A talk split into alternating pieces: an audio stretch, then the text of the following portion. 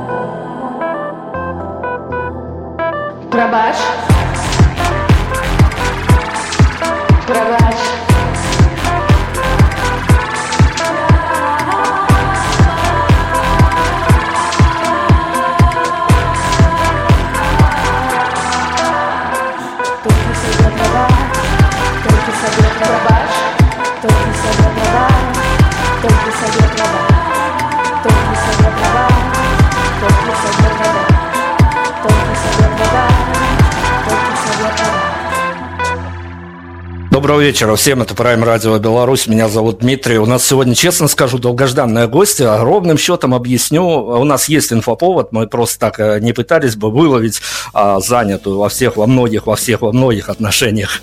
А я уже повторяюсь, потому что действительно так и есть. Вот попробуйте в эти вот графики вписаться. Тем более журналистам не всегда есть место это и в обычной жизни, а в а, каких-то таких плотных графиках. Это всегда приятно, когда соглашаются на интервью. Почему особенно гости тоже по беседе расплескаю всю эту концепцию, потому что, а, скажем так, это достаточно редкий случай и приятный случай, когда можно поговорить, а, ну, все регалии я перечислю через пару секунд, но с очень ярким маркером Беларуси, для Беларуси, с а, девушкой, которая во многом олицетворяет те вещи, которые и происходили, и сейчас происходят, и думаю, что будут происходить с этой страной. А, Полина Добровольская у нас сегодня. Полина, доброго вечера. Добрый вечер. Вельми приемно знаходиться тут. Слушайте, Полен, ну давайте мы сейчас э, совсем разберемся и с официальными частями, и с неофициальными. Я, наверное, хочу с каких-то житейских моментов начать. Вот скажите, пожалуйста, вот только-только, что называется, отпраздновали очередной свой день рождения. А я в плане каких-то житейских моментов. Понятно, что когда ты празднуешь в привычной такой парадигме, когда ты где-то учишься, где-то выступаешь, а, ну, все, в общем-то, за окном не шибко-то меняется, ты, в общем-то, влился в эту систему и худо-бедно в ней кое-как приспосабливаешься. И тут э, происходит событие, когда ты вынужден покинуть страну, когда воздух в стране стал тяжелый и тому подобное. А вот э, надыходячи очередной день рождения, он как по-новому ощущается в новых реалиях? Ну я скажу так канешне па-першае таму што няма побач усіх маіх сяброў якіх я хацела бачыць не толькі сяброў але і маіх сваякоў якія зараз знаходзяцца хто ва ўкраіне хто застаўся ў беларусі я знаходжуся ў польшчы і гэта вельмі складана. Але 10 былі народзіны я зрабіла такім чынам. Я напэўна гэта будзе спойлер праграмы але я выпустила свой першы альбом і поехала ў горы. Выключила телефон. Я ніколі не падымалася сама у горы. Гэта было ўпершыню. Канешне у мяне сёння ўжо баліць усё што толькі можна. А, але а, я сустрэла яго не адна ў кампаніі знаёмых э, і сяброўкі якая таксама пераехала з беларусі. А, але сустрэла на вяршыні у снезе з вельмі моцным ветрам і аглядаючы просто неверагодную прыгажосць. І э, у который раз зразумела што ўсё правільна. Што ўсё неяк вось ідзе як ідзе як ветер як як горы што прырода ведае сваё і хаця б гэта ад нас э, не ўцячэ Вот такие отчувания у меня были, скажу так. Очень такая киношная история праздновать свой очередной день рождения в горах, тем более, когда там никогда не было, тут сделал себе такой подарок. Здорово, давайте тогда я вас... Вот это всегда сложная задача, когда журналисту надо представлять гостя, но еще и делать это как-то не в плане Википедии, в которую можно любому заглянуть, или на профильные какие-то ресурсы. Не хочется делать эту историю скучной. А давайте я как-то обозначусь официально, поставлю многоточие, а после этого а, а, ты, если можно, а, расскажи нам вот так э, кратенько свою историю, вот именно как ты ее для себя расчертила, какими-то важными для тебя маркерами. Okay. Я только скажу, что наша сегодняшняя гостья, помимо того, что она действительно выпустила очень сложное в понимании, я уже э, вот пытаюсь который час уже осмыслить эту работу, о музыкальной работе мы поговорим под псевдонимом Черноброва, и помимо всего, да не помимо всего, тут запутаешься в определениях, актерка, режиссерка и много-много чего еще, э, театральная режиссерка, это и главное, что это очень вменяемый спикер. Я еще, помнится, в году то ли 18 то ли 19 а просто коллегам респектовал и показывал а, Поли, выход Полины в эфир на официальном а, белорусском радио «Культура». Вот я приводил это пример, это вот э, даже на официальном каком-то федеральном канале можно говорить а, а, апеллируя правильно словами, расставляя правильно тексты, а, акценты, можно говорить о том, о чем хочется. Но это я вот свою вот эту вот официальную, официальное дело закончил, дело производства свое. Теперь я тебя попрошу а, добавить в эту историю каких-то красок, а, что для тебя когда-то было не зря, что было зря, что ты приобрела, что потеряла. Вот так давай коротко по твоей медиечке пробежимся с тобой. Ну, по-перше, я хочу сказать, что ты абсолютно э, легендарно володаешь комплиментами.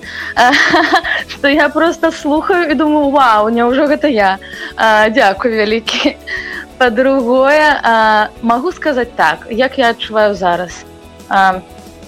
Першае я тэатральная рэжысёрка ўсё-таки рэжысура выйшла неяк на першае месца з усіх рэгалей назовем их так. По-другое по працягваю працаваць як акторка і зараз ёсць некалькі праектаў таксама і прысвечаных беларускай тэматыцы якія мы робім у польшчы. А, і не толькі ў польшчы.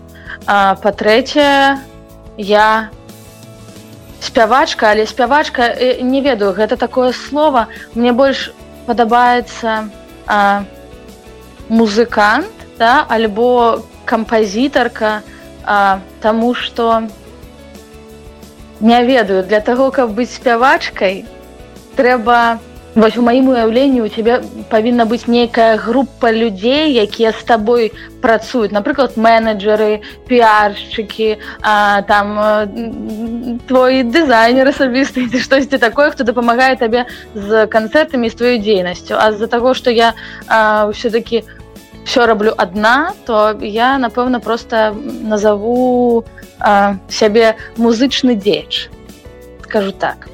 І таксама я пишу музыку а, для сваіх спектакляў.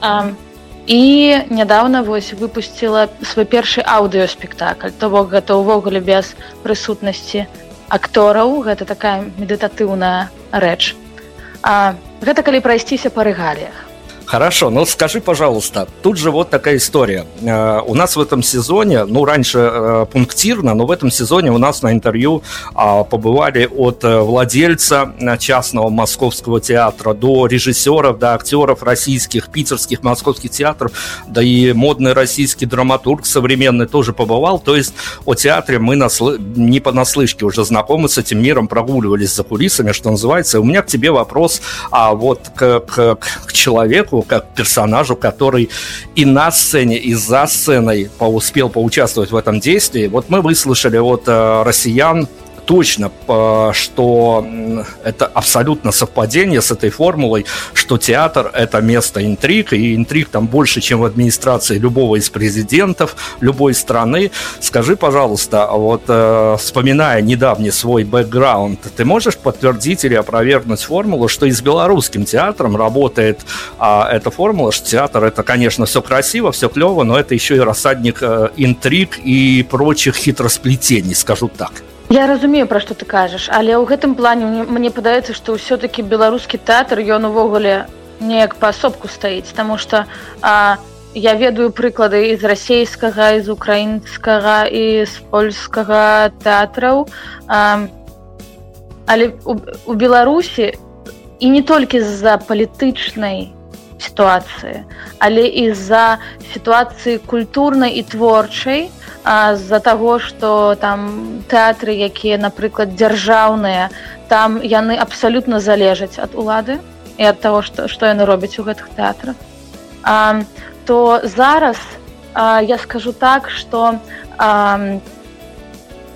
напэўна у нас все-таки усе ведаюць адно аднаго практычна ўсе ведаюць адно аднаго. І напрыклад тэатру якім я працавала гэта была абсалютнейшая сям'я. і і зараз гэта сям'я. Нават калі я з'ехала мы заўсёды ў кантакце. Мы спрабуем думаць наконт нейкіх таких проектаў ну якія не тычацца гэтага тэатра але з, з маімі любімымі акторамі з трупы. І гэта мне падаецца быў для мяне абсалютны прыклад а, такой любві ў калектыве. Я такога не сустракала і ніякіх э, э, там скандалы інтрыгі расследавання такога не было. І я ведаю што ўсе гэтыя акторы якія былі напрыклад у нашым тэатры з-за таго што ён прыватны яны таксама працавалі і працуюць у дзяржаўных тэатрах. А, і таму гэта такая а, зборка была з усіх беларускіх тэатраў.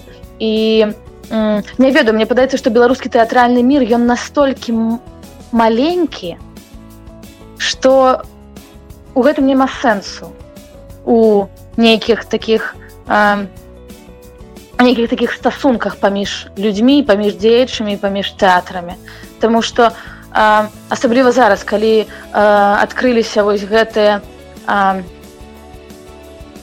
праблемы раны да э, мы разумеем что трэба быць разам і у няма сэнсу ў нейкіх таких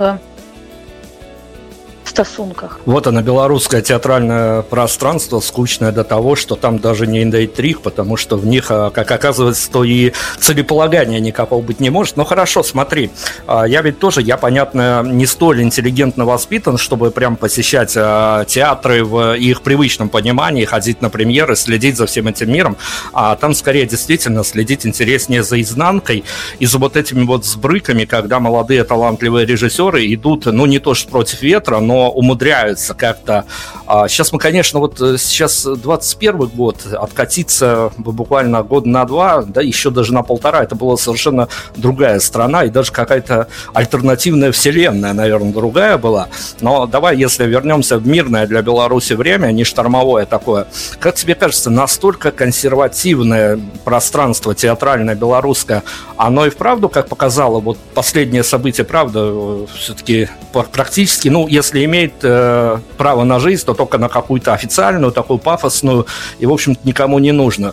А, не случись штормового предупреждения, такого штормовых событий в Беларуси, как тебе кажется, а белорусский театр, по большому счету, ну вот, э, если исключать эти контрапункты с молодыми да талантливыми режиссерами, которые успевали кое-как, идя на компромиссы, но пропихнуть свое альтернативное видение всего этого, а если за какое-то такое большое понятие брать э, белорусский театр, у него уже в мирное время не было больших перспектив, скажем так, кроме официальных, конечно. Скажу так, что э, что тое, што адбываецца зараз у беларускім тэатры, гэта не пачалося год таму ці паўтары гады таму. Гэта а, дастаткова доўгі працэс, і дастаткова лагічны. То бок у нас тэатр ніколі не зацыкліваўся на дзяржаўных структурах тому что былі ок 16 корпус лофай там свабодны тэатр і гэтак далей дзе былі арт корпорейшнс хома космас незалежныя тэатральныя дзеячы. І мы стваралі свой свой сусвет. І гэта было не толькі вось нядаўна з нядаўняга часу. А, Таму што я напрыклад у гэтай суполцы тэатральнай незалежнай тэатральнай суполцы дастаткова даўно ну то бок гады тры-чатыры мае маёй рэжысёрскай дзейнасці. І ну акторскай таксама. І а, заўсёды былі вось ок 16 у гэтым цудоўным месцы і рэжысёрскія лабараторыі і давалі магчымасць ставіцца і маладым рэжысёрам рэжысёркам і крыху больш э, старым рэжысёрам рэжысёркам. І гэта было месца куды э, хацелася прыходзіць і артысты з розных дзяржаўных тэатраў заўсёды былі радыя удзельнічаць у незалежных тэатральных э, працах то бок гэта такі працэс. А ну напрыклад яшчэ там лабараторыя сацыяльнага тэатра таксама. То бок гэта э, дастаткова вялікая колькасць людзей якія займаліся паралельна тэатрам паралельна дзяржаўнаму. І якраз э, вось як толькі все больш і больш з кожным месяцам з кожным годам гэта развівалася. І ўсё больш прыходзіла гледачоў то бок заўсёды практычна былі аншлагі. Вельмі хутка раскупалі квіткі на незалежныя пастаноўкі. І канешне таму у цяперашніх рэаліях і з падзеямі якія адбываліся вось пачалі адбывацца больш ужо за год таму. А, мы неяк мне падаецца толькі узмацніліся і зразумелі Окей мы не можемм працаваць офлайн зараз у нашай краіне будзем спрабаваць тое тое будзем спрабаваць тое тое а, таму не ведаю я просто можа я нейкі такі дрэнны прыклад дрэнны у плане. Дрэнны у плане того что я заўсёды круцілася ў гэтай а, суполцы цудоўных таленавітых людзей якія не залежалі ад дзяржаўнага рэгістру да дзяржаўнага э, дзяржаўных тэатраў якія шукалі спрабавалі э, разам супрацоўнічалі там цэнтры беларускай драматургіі. То бок гэта ўсё развівалася вельмі моцна.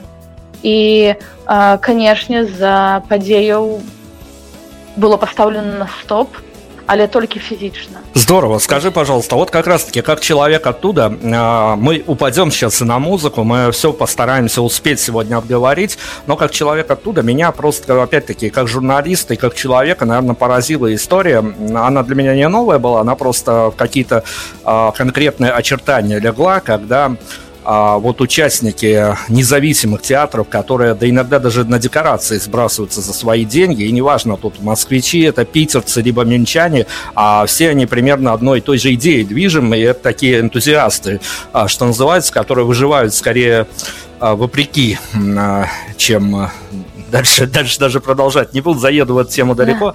А, скажи, пожалуйста, а, вот меня поразила история, что вот эти вот молодые, талантливые, которые, по сути дела, и делают культуру, не сидят на грантах, а делают культуру, независимую культуру, порой даже альтернативные, они все, как оказалось, с другой стороны, очень а, как-то нежно, трепетно и болезненно относятся к тому, что если ты а, отлучен по силу причин по, от федеральных каналов, от каких-то федеральных громких театров, ты по большому счету в медийном пространстве no name.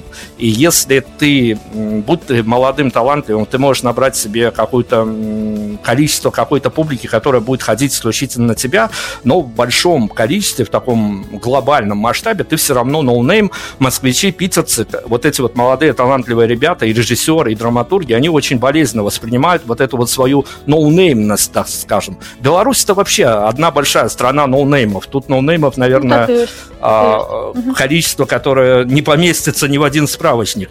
Но как ты, как человек оттуда, скажи, пожалуйста, а есть у белорусских актеров, режиссеров, ну вот такое, а, если об этом можно как-то публично, пунктиром сказать, есть ли у них эта проблема ноунеймности, либо живя в стране ноунеймов, ты на это особо внимания не обращаешь? Ведаеш што я думаю што параўноўвае з той жа рассіяй э, нельга параўноўваць параўноўвае нельга параўноўваць Таму што э, там все-таки ёсць рынок гэта можа існаваць гэтая праблема. Э, у нас все-таки я б не сказала што краіна ноунеймаў але у нас няма э, тэатральнага дакладна некага бізнеса да.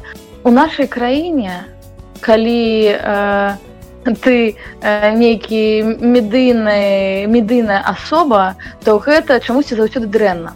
У плане у плане калі ты там по тэлебачанні ці дзесьці яшчэ на святах нібыта збіраеш палац спорту то гэта адразу можна сказаць што о все зразумела я не хочу так да?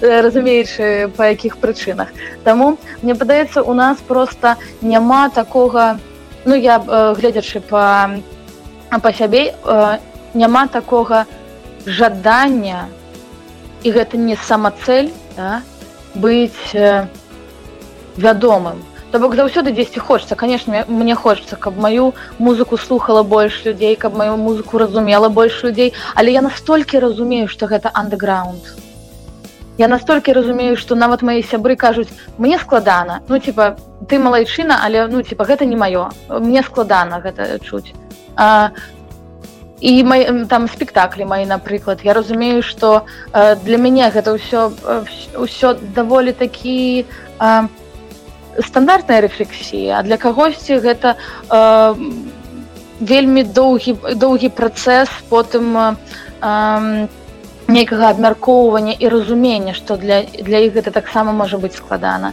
і канешне хочацца я ведаю маім сябрам таксама хочацца каб э, больш людзей э, разумела і слухала і э, аглядала наш контент назовем яго так. А, але з іншага боку напэўна трэба все-таки разумець что ты не робіш папсовыя пастановы ці музыку не пішаш папсовую для мас-маркета для вялікай колькасці людзей все-таки працуеш на глыбіню я спрабую працаваць на глыбіню як я гэта разумею на глыбіню маю.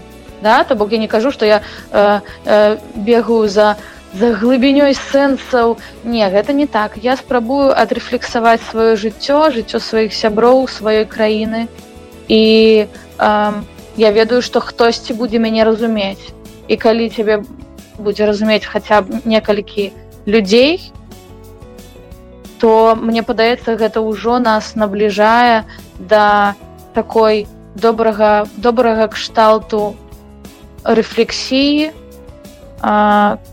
калі будуць мяняцца люди слушай о переменах людях мы тоже успеем поговорить вот скажи пожалуйста для тебя ж не новость конечно что журналисты они любят переобуваться даже в воздухе я тоже переобуюсь сейчас на минутку но не в домашние в тапочке а в такие какие-то наряды конспиролога и спрошу у тебя слушай а что вот это за чувство когда твой первый же поставленный спектакль оказался вот прям пророческим, и где-то, ну, не то, что сбывается прямо здесь, сейчас, я вот имею в виду как раз-таки вот ноябрьские дни, а, mm-hmm. и очень многие проблемы, прям вот мы с экранов телевизора уже видели, которые, видим, которые и замалчивались, о которых молодые да талантливые тогда пытались нам рассказать с театральных подмостков.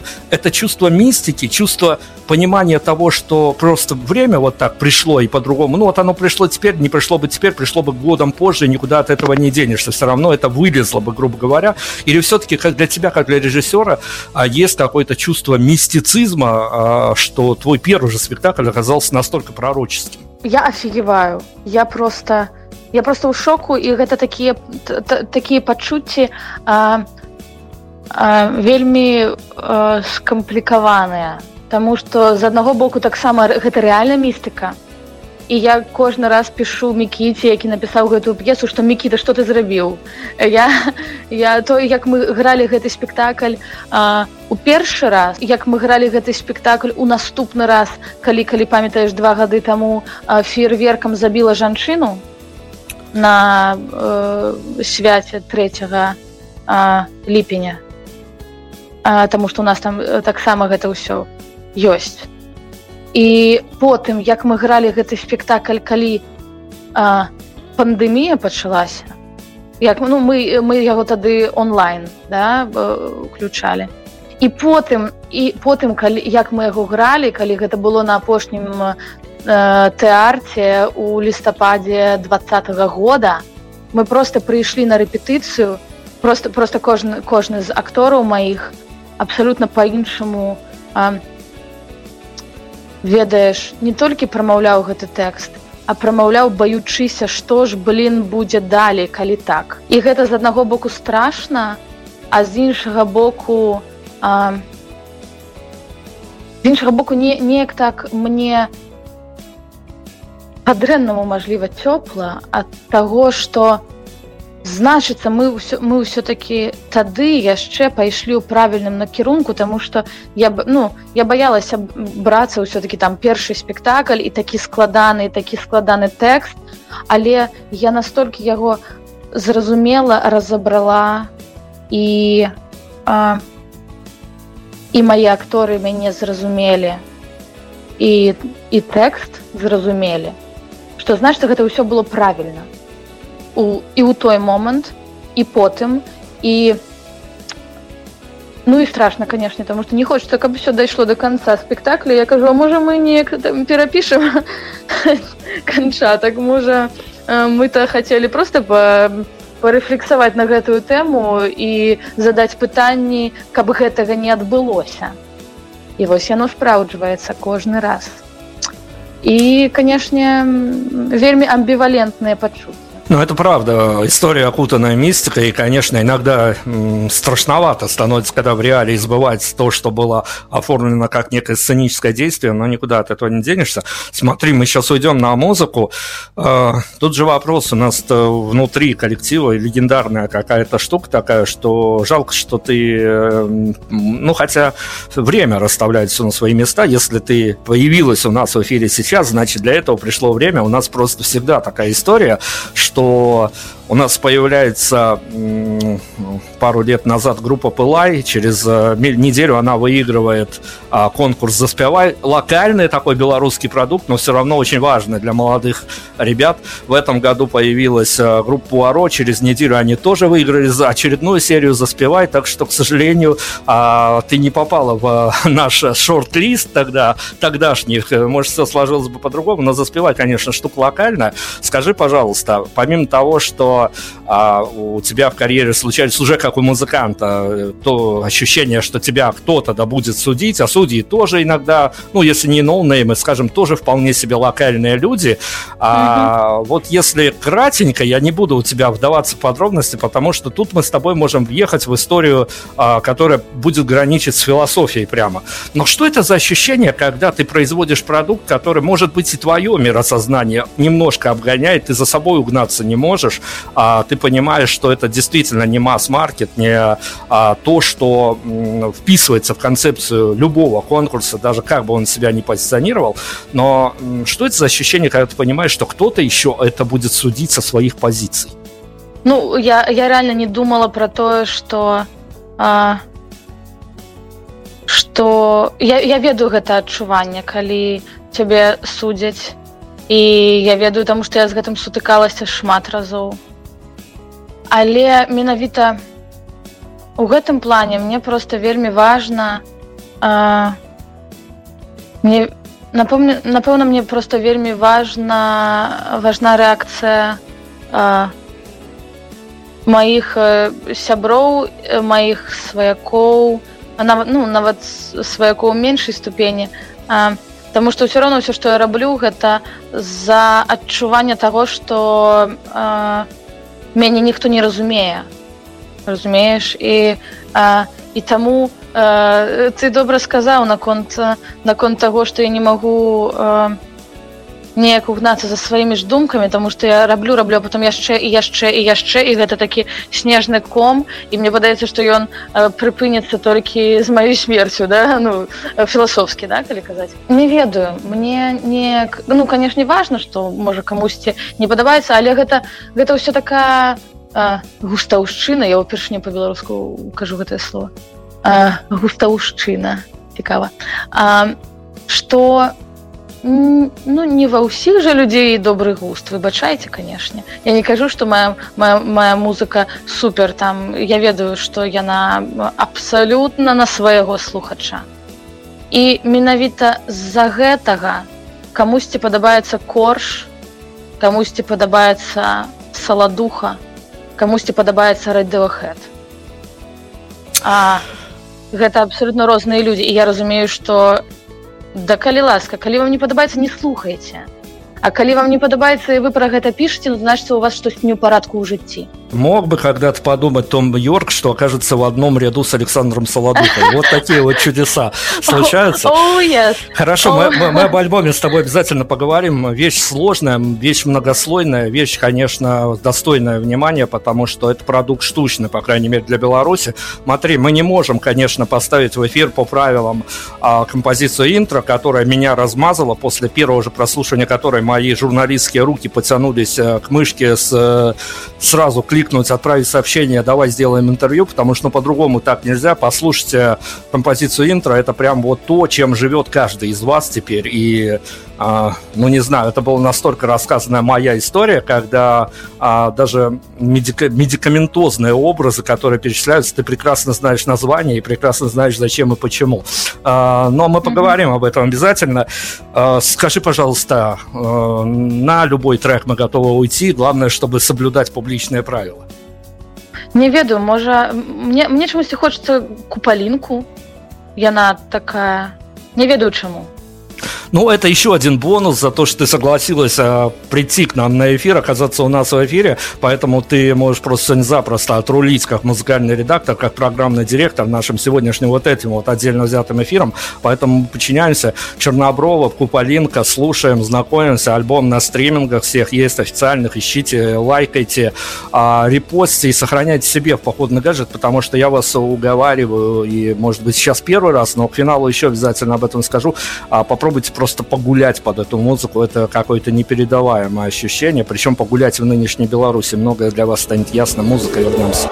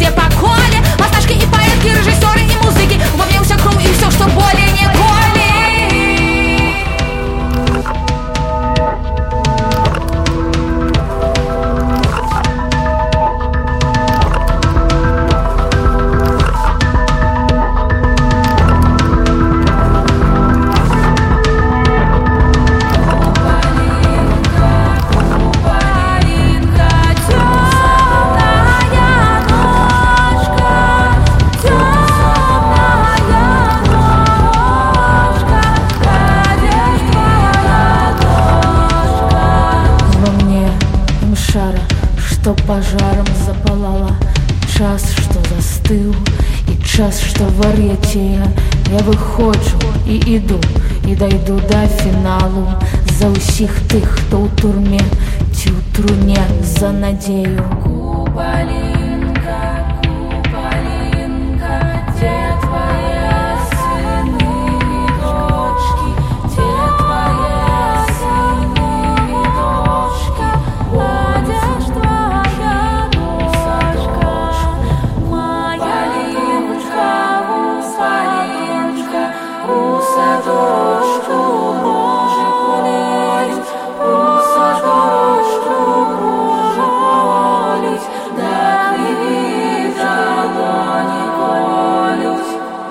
Этим вечером с нами Полина Добровольская, а, она же Черноброва, девушка, которая вот своим а, вот этим вот музыкальным изыском прям вогнала меня в какое-то состояние.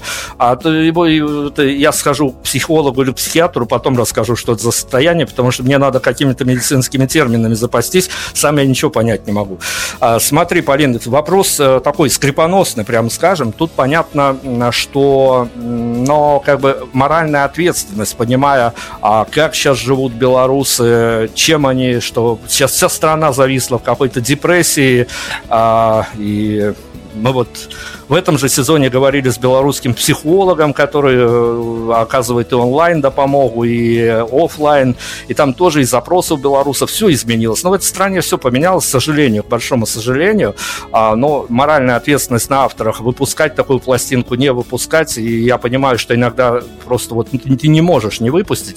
Но расскажи, пожалуйста, а что происходило с самой авторкой всего этого? Как это все записывалось, как это все переживалось? То есть ты в какие-то свои параллельные вселенные уезжала на момент а, создания этого альбома, потому что я не представляю, как можно а, записать этот материал и вместе с тем в перерывах а, ходить в ближайшую пиццерию и перекусывать там а, вкусными пирожками с кофе. В чем я ошибаюсь? Могу сказаць так, што гэта быў настолькі спантанны альбом ну не ў плане спантанны а спантаннае рашэнне яго зрабіць Ну у мяне прынцыпе у жыцці неяк усё вельмі спантанна ідзе і вельмі інтуітыўна я ўсё-таки я скарпіона вельмі э, вельмі адчуваю сваю інтуіцыю і яна фу, пакуль мяне не падводзіла ніколі а, і неяк вось мы зараз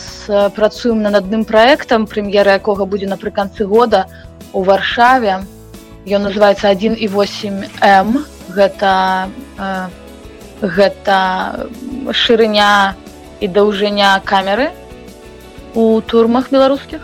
Гэта спектакль я там акторкай естым акторкай. І там просто вось у п'есе якую нам далі якую напісаў я просто не ведаю ці магу я імя казаць драматурга які гэту п'есу стварыў таму што ён у мінску знаходзіцца. І там ён просто ўставіў верш у верш алеся плоткі які ён невялічкі верш і а, і гэты гэта было ён напісаў гэты верш у лісце да аднаго з палідзекаў і і я неяк так ва у мяне вельмі зачапіла і рэжысёр гэта Іван вырыпаяў рэжысіруе гэты проект і ён сказаў о ну палін э, слухай давай паспрабуй штосьці з гэтым зрабіць я такая Окей я дзесьці на за тры дні пишу песню слова якое называется там першы куплет гэта якраз першы куплет і прыпеў гэта якраз а, вось гэты верш а, а потым я разумею что ну типа э, мои мои думкі ідуць далей і я сама пишу другі куплет коду а, там дзе больш словаў то маё і я пишу гэту песню за тры дні і я разумею что напэўна гэта адна з э, найлепшых песень якія я пакуль пісала і я написала атрымліваецца да спектакля але потым калі я написала я зразумела что блина у мяне за гэты год накапілася напэўна магчыма на мікраальбом песень. І я так збіраю збіраю і разумею о слухайте а тут ну нават не мікраальбом тут тут нормально і я дапісываю 10 за за месяц. Я написала яшчэ дзве две-тры песні я написала за месяц. Гэта вось які на народныя тэксты гэта чорная галка і а, ночка цёмная просто гэтай песні я а, пачала прыдумваць калі вось рабіла аўдыоспектакль а потым вырашыла чаму б мне іх не дадаць у альбом раз я вырашыла рабіць альбом. І э, яшчэ одну песню таксама дапісала то бок гэта ўсё было настолькі спантана гэта быў ужо верасень то бок гэта было два месяцы таму гэта быў верасень калі я вырашыла выдаць альбом. Ніхто не выдае альбом за два месяцы і притым што у мяне песні былі не запісаныя то бок я записывала іх дома просто ў мікрафон і пісала музыку таксама дома. І я пішу свайму сябру які мне просто дапамагае з мастерінгам да, з міксінгам каб гэта ўсё нормально гучала а не ў маіх навушніках. А, я кажу слухай гэта магчыма такі да нормально типа трек за дзень зробім а, і я знайшла ў польшчы таксама знаёмага які у якога просто ў шафе. У мы поставили мікрафон э, закинули э, коўдрай гэта ўсё. І я заклеила сваім паралонам які я з Украіны везла. І вось так мы записали а, у шафе майго знаёмага ў варшаве. Гэтыя песні каб гэта было не так э, дрэнна як я дома просто у пакоі записывала і а, і я подумала что что раз я раз, раз у мяне атрымалася за два месяцы выпусціць я не ведаю як гэта вось гэта зрабіць ну значыцца яно павінна так быць ну значыцца вось значит что моя интуиция зноў же мяне не подвела. Хорошо пластинка выпущена она на цифре лежит а все кто хотят ее да послушают. Возможно даже опять-таки она очень вовремя вышла. С другой стороны когда тоже интро прокатывается по тебе катком а тебе становится ну не то что тебе и до этого-то особо весело не было в последнее время но остается вообще ощущение безысходности и а, тут уже тут уже каждый решает сам дальше как быть. Я уже ничего комментировать по этому поводу не буду. Я о твоем личном постпродакшене когда ты выпускаешь а, настолько ну скажем так я даже не знаю как лайтово сказать сложный альбом а, очень такой где-то где даже кажется на каком-то моменте, что он бескомпромиссный альбом. Но тут я с журналистской точки зрения могу судить, ты об этом лучше знаешь. В твоем внутреннем мире, вот внутреннем постпродакшене эмоциональном что-то изменилось, когда пластинка уже вышла? Я, я выдохнула вельмі мне стало нашмат лягчэй Таму что э, калі гэта ўсё копіцца ўнутры вельмі цяжка Таму что я ж э, Ну ты мяне разумееш да я, я спадзяюся што слухачы таксама зразумеюць калі паслухаюць песні а што калі гэта ўсё ўнутры і ты э, і ты а, не можаш ні з кім гэтым падзяліцца вельмі больно. Хаця ты разумееш што напэўна хтосьці таксама так думае. І а, і зараз ну то есть і, і, і я вось афіцыйна не просто аддала гэта людям і я адчуваю вельмі добра сябе. Наконец-то. Тому что а, моя адна з лепшых сябровак трывога перад за дзень до выхода і падчас напісання поста наконт того что выходзіць альбом мне было вельмі дрэнна мне было вельмі цяжка і не ведала як я ўвогуле гэта ўсё перанясу. А а потым а потым я а потым я паднялася ў горы і а, зараз і зараз нават не ад таго што людзі там пішуць камусьці спадабалася хтосьці просто зрабіў рэпост з-за таго што яны паважаюць мяне напэўна любяць я спадзяюся але ўсё роўна гэта як гэта ну гэта, гэта праца з космасам восьось я адпусціла і я разумею что Окей цяпер я магу цяпер я магу крочыць далей я магу у мяне з'явілася месца для того каб працаваць далей і рэфлексаваць далей да? і яшчэ яшчэ яшчэ больш можа можа яшчэ больш якасна скажу так Ну смотри, мы с тобой можем включить дипломатов. Я как журналист, ты как молодой, талантливый артист тоже можем включить дипломатов, но если мы попробуем как-то на эмоциональном уровне обыграть эту историю, Скажи, пожалуйста, ты как-то нашла компромисс? Хотя, возможно, это ноги надо искать в твоем бэкграунде, потому что когда ты, ну, в разных понятиях, но все-таки публичная личность, ты и взлетаешь, и падаешь, и видишь, как на это реагируют и твои друзья, и недоброжелатели, ты к этому привыкаешь. Но все-таки, выпуская свой первый альбом, э, это такая себе история попробовать ничего не ждать от его выхода. Ровным счетом потому, я почему спрашиваю, потому что и мы, как журналисты, и ты, как участница событий, мы напоролись уже на эту историю в общенациональном масштабе, когда прошлым летом на нас навалилось такое количество белорусское, белорусскомовных и не только песен, где каждый лейтмотив звучал, что свобода лучше, чем не свобода, и кто-то mm-hmm. в пику повестке дня кто-то искренне писал на эту тему, и всем казалось это действительно важным. В результате я, как медиа-работник, точно могу сказать, что 99% из этого прошло абсолютно мимо, мимо, мимо рядовых граждан. То есть белорусские артисты оказались не нужны как лидеры мнений, как некие медийные спикеры. Но вот они, наверное, сделали, и исключительно из-за того, что они не могли этого не сделать. И скажи, пожалуйста, понимаю, что эта практика сработала в масштабах целой страны, с отдельно взятым альбомом, ты для себя в своем каком-то условном личном пространстве можешь сразу сказать о том, что ничего ждать не надо, если это случится, то это скорее будет э, ну какой-то такой приятный сюрприз, не более. Ну я не могу так сказать. Ну э, в плане не могу сказать, что э, ничего не чакаю и это будет приемный сюрприз. Потому что, конечно, я хочу, как э, каб гэта паслухал паслухала вялікая колькасць людзей і канешне я хачу каб а, магчыма гэта магло б дапамагчы камусьці не толькі размазаць як з інтра. А, але і э, дапамагчы людзям неяк перажыць да пераасэнсаваць і канешне я хочу каб я хочу каб там ствараць каб былі канцэрты і гэтак далей. Я буду працаваць над гэтым. Я той же час абсолютно разумею пра што ты кажаш тому что контенту было вельмі шмат.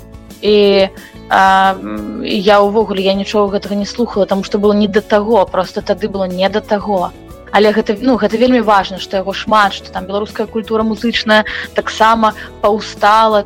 Але ну магу сказаць што гэта все-таки былі такія эмацыйныя такія всплески для мяне асабіста Мачыма яны мелі месца быць.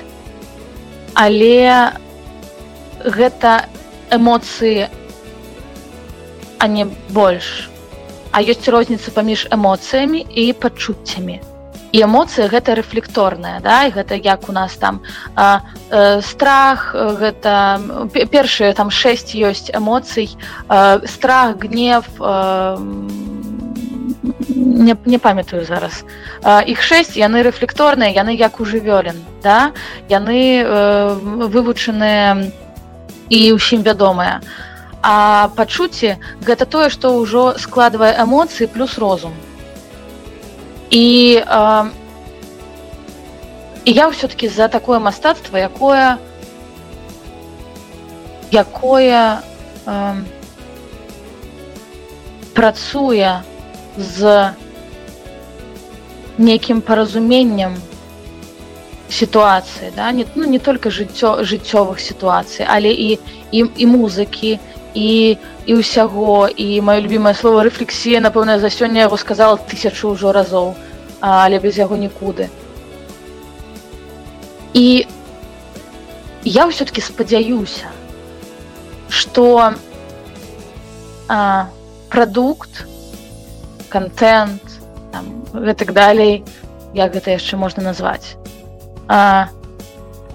які у які ўсё-таки не не толькі застаецца на ўзроўні эмацыйным а, і на ўзроўні такі выплескавы да таким разумееш мяне. А ён заўсёды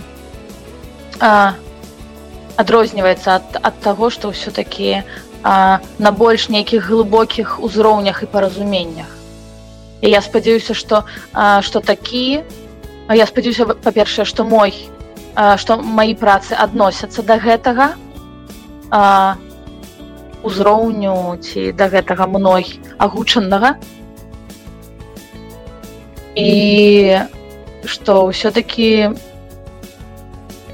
ён будзе важны для кагосьці і э, застанецца я когда пересылал этот альбом одной из барышень, я вот сказал ей, написал ей в сопроводительных документах к этому альбому, что отнесись к нему не только как к музыкальному альбому, а скорее как к некому арт-объекту, как к некому арт-перформансу. Но вот поскольку у меня есть возможность сказать это публично, вот прям ты публично меня поправь, можно ли относиться к этому не просто как к музыкальному альбому, еще и как к арт-объекту? Конечно, можно. І, і трэба. Я думаю, што трэба Таму што э, я сапраўды не ведаю ці, ці можна просто закінуць напрыклад одну ну одну нейку ну можна напэўна закінуць одну нейкую песню плейліст і просто слухаць і наўрад ці ты можаш просто насалоджвацца гэтым заўсёды а я калі стварала гэты альбом і разумела што мне трэба зрабіць паслядоўнасць што за чым я дастаткова доўга думала про гэта. Ну для мяне доўга гэта на працягу некалькіх дзён. А, я доўга про гэта думала і разумела што менавіта ў такой паслядоўнасці я хочу каб людзі слухали гэты альбом. І калі ў кагосьці выходзіць альбом я кожны раз до гэтага стаўлюся як да арт-аб'екта тому что магчыма група ці спявачка ці спявак хацелі мне штосьці сказаць парадкам трекаў можа гэта нейкая гісторыя.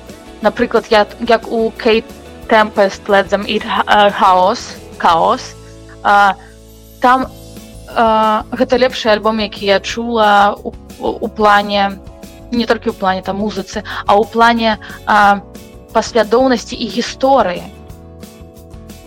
Таму што там кожны трек выцякае з іншага. і я разу я закладала гэта ў свой альбом што вось такая паслядоўнасць.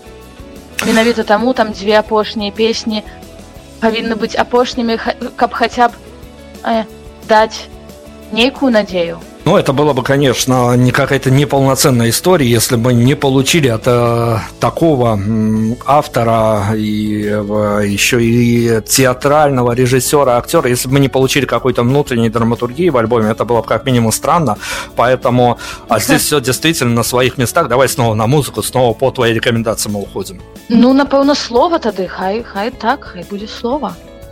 Композиция, которая оказалась заглавной, дала название этому самому альбому. Альбом на стримингах, еще раз подчеркиваю, вполне себе легально, официально слушайте, делитесь. Это действительно альбом, который а вот где-то опишет, может быть, ощущения, с которыми вы гуляете, гуляли раньше по вполне знакомым улицам, может быть, это я говорю еще раз, погуляйте просто под э, этот саундтрек и ощутите даже какие-то а в знакомых декорациях новые краски, оттенки и тому подобное раскрашивает. Эта история как-то по-новому, проверена на мне, поэтому а, точно попытайтесь, а, слушатели наши и из других стран тоже, это такой альбом а, не посвященный одной отдельно такой взятой территории, это альбом а, для внутрь, внутрь покопаться и понять, что, где, как и почему. А, слушаем музыку, вернемся. Prime Radio. Ваш правильный выбор.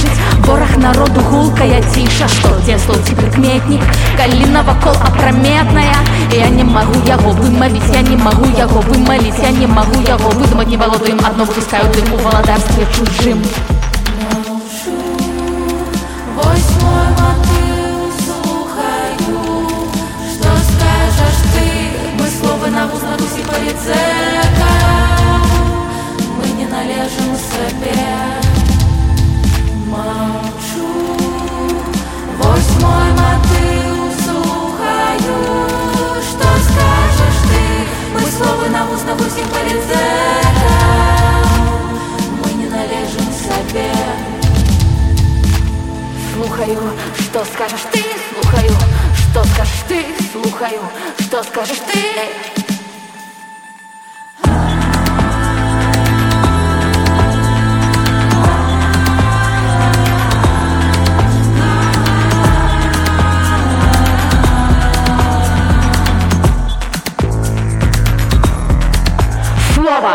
судьбы тело мое Складаются из тяжкого кровкого Голос родимый бы спальный район. Что красавицким нам вывихом выбухнул Чую, не чую, не хочу, не бачу Дитячим позірком, што гэта значыць Дзіцячай мрою мы вернемся хутка Все паўтараючы Боже магутны Слово маё нібы праўда моя.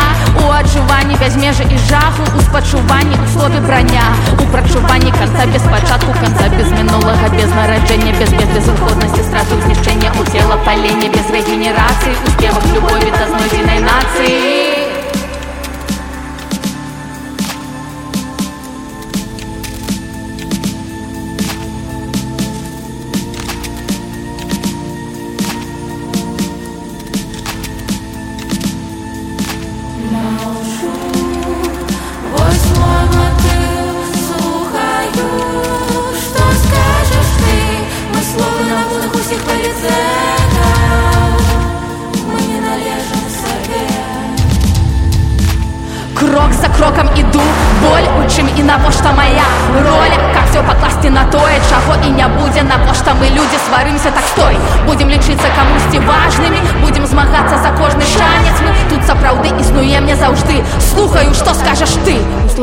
Майго вы не зойдзеце гвалту слонік думак маіх не замкнеце за краты слоўнік памяці вось што магчымасці сцерці не маю я з памяці гэтай все словы складаю. У слоўніку сэрца майго вы не знойдзеце гвалту слоўнік думак маіх не замкнеце за краты слоўнік памяці вось што магчымасці сцерці не маю я з памяці гэтай все словы складаю.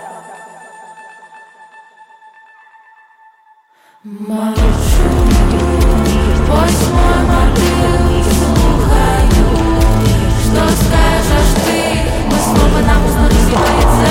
Мы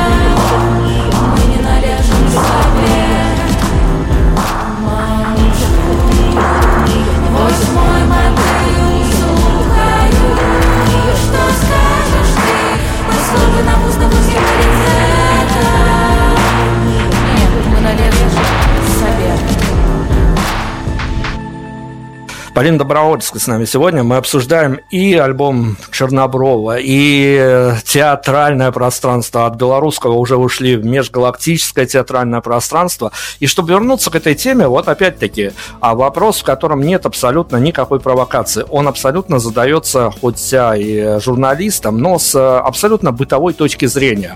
А сейчас попробую я рассказать тебе историю, как я ее вижу, а ты попробуешь меня не то чтобы опровергнуть, но направить направить, скажем так, вот именно исходя из э, а, твоего бэкграунда, что, как, почему и почему моя формулировка, она просто не имеет права на жизнь. Смотри, театральные режиссеры это, по сути дела, в большинстве своем, а если быть абсолютно честным, так или иначе, каждый раз это абсолютное, ну, если не абсолютное, то 99% диктаторы, которые делают продукт и которые заставляют, ну, слово плохое, но чаще всего оно используется, заставляют актеров делать то, что влаживается в рамки их представления о том, каким должен быть финальный продукт. Скажи мне, пожалуйста, тогда вопрос в том, а, когда ты вот именно режиссируешь а, пьесу, неважно, скорее, конечно, пока ты молод и талантлив, ты можешь выбирать то, что тебе нравится, и работать с понятным тебе материалом. А дальше хуже, что называется, дальше может быть и заказники, и тому подобное проекты, и государственные какие-то бюджетные проекты и тому подобное. Но мы остановимся, пока ты можешь выбирать. В общем-то, как режиссера тебя все, в общем общем-то, любят, кавычу это слово, уважают, кавычу это слово, и все слова, которые скажу после, тоже могут быть закавычены. Большие режиссеры, маленькие режиссеры, талантливые режиссеры, все по большому счету диктаторы и добиваются того, что им нужно в рамках одной отдельно взятой пьесы, либо одного отдельно взятого спектакля.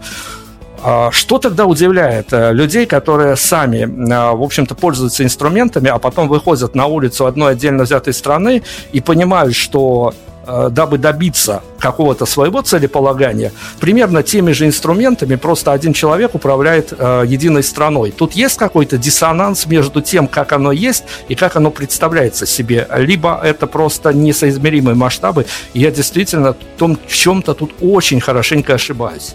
Я думаю, что у первой части ты не помыляешься, у другой части ты помыляешься. А, распряду чему так.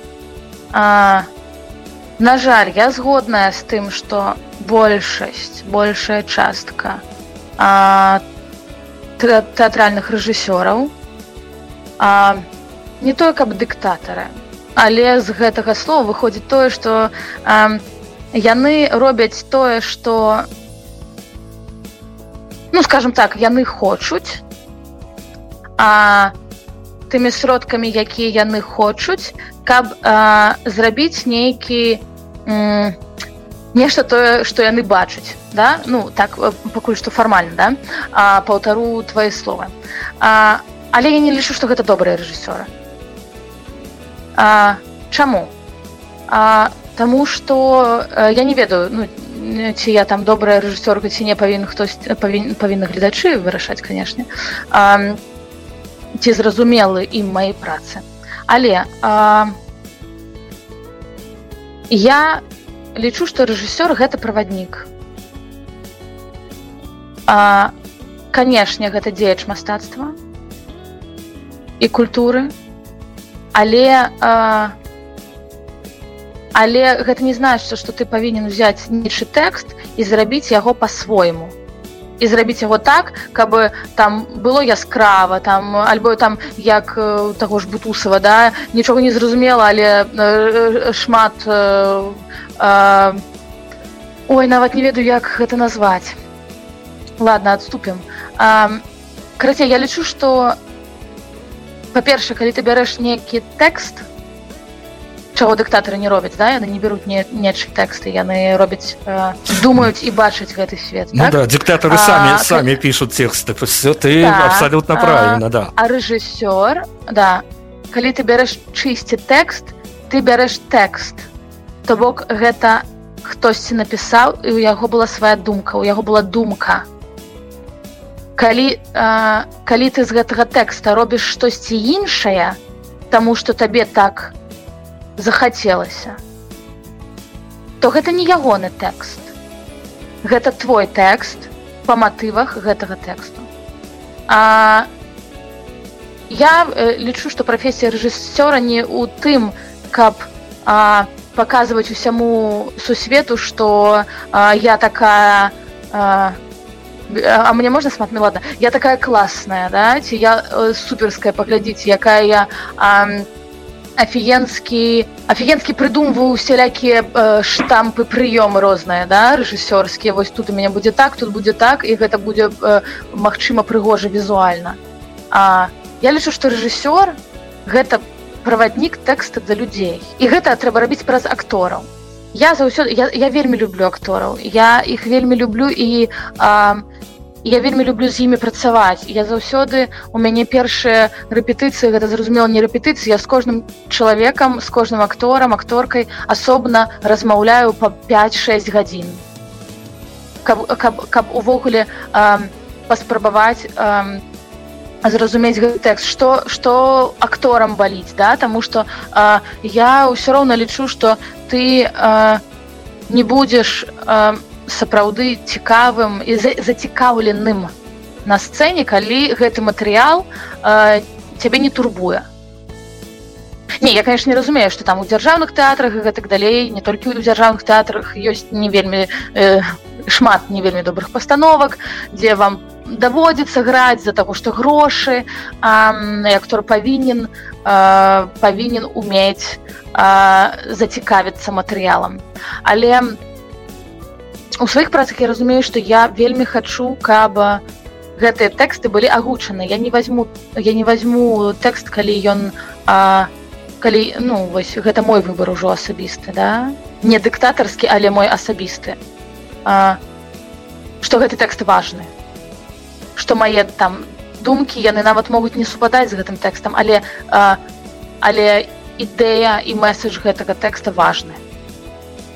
А, менавіта таму калі я хочу рабіць абсалютна свой контент я пишу песню. Ужо ужо я так раблю да? А, але ўсё-таки праца рэжысёрская я лічу тым каб быць правадніком праз актораў тэкста ці тэкстаў гледачам. Вось для мяне гэта галоўнае.